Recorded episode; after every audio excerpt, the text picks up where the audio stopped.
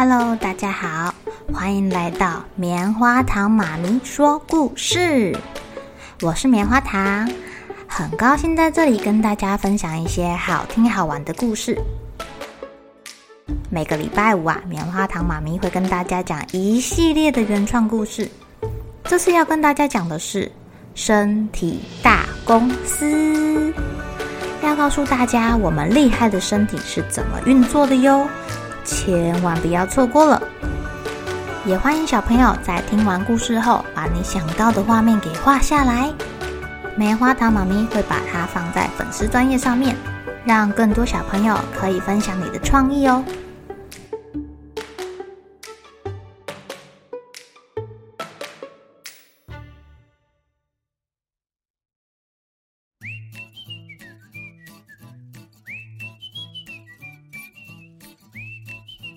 奇怪了，今天的水流好不顺哦。肾脏部门的人每天都盯着净水回收器，看看有没有把公司产生的废弃物、有害物质给送去膀胱部门。今天他们发现了有一点不对劲哦，该不会水管阻塞了吧？呃，不对不对，我觉得今天的液体比较浓。流的比较慢呢、啊。哎呀，董事长是不是忘记喝水啦？怎么办？我们不像膀胱部门有内线可以打电话给董事长。肾脏部门的人忧心忡忡的，他们没有办法像膀胱部门一样，水位半满的时候就打电话通知董事长要去尿尿了。肾脏部门的办公室就在身体大公司的后面两个角落。啊，就是我们双手叉腰的时候，大拇指指向那个位置。平时根本没有人会去注意这里耶。董事长平时不都有乖乖喝水的吗？今天怎么忘记了呢？我猜他玩得太开心了啦，忘记喝水。现在又好热哦，哈，好多好多的水都变成汗啦，要帮公司降温一下。你看，你看，我们现在。根本回收不了多少干净的水呀、送去膀胱部门的脏脏水，就这么一点点，一堆脏东西堆在里面，哎呦，流得更慢了。这该不会变成臭水沟吧？肾脏部门的人纷纷捏着鼻子。啊，我好怕我们的净水回收器肾丝球坏掉哦。上次明明才提醒董事长要多喝水的，大家很担心你一言我一语的。嘿嘿嘿，没有关系，没有关系，我们这边的水分也不太够哦。还有便便垃圾越来越硬了啦，到时候推不出肛门口，董事长便秘，通通他就知道了。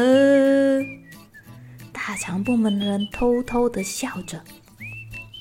好，不要说你们那边会有很硬的便便，我们这边水分不太够，送去膀胱的尿就会变得很浓很稠，细菌喜欢个不得了啊，还容易变石头出来。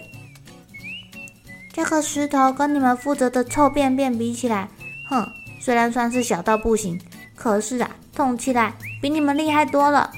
肾脏部门的人气呼呼地说。我们担心呐、要是真的有石头，可是会刮坏我们部门的墙啊！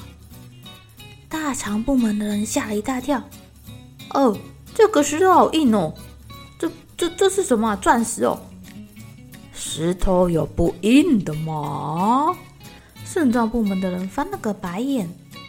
哎呀，如果真的形成小石头，我们就只能祈祷董事长记得要喝水。把这些石头冲到膀胱之后尿出去了啦。还好还好，董事长不喜欢吃一些太咸、太甜的食物，他也不会一下就吃很多肉肉。他可是很注重营养均衡的人。还好还好。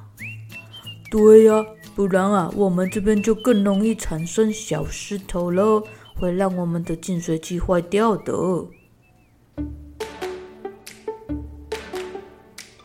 亲爱的小朋友，你们跑跑跳跳、流很多汗的时候，是不是不一定会记得要去喝水呀？可能要等到大人提醒你了，或是你真的超级渴，你才会去喝水。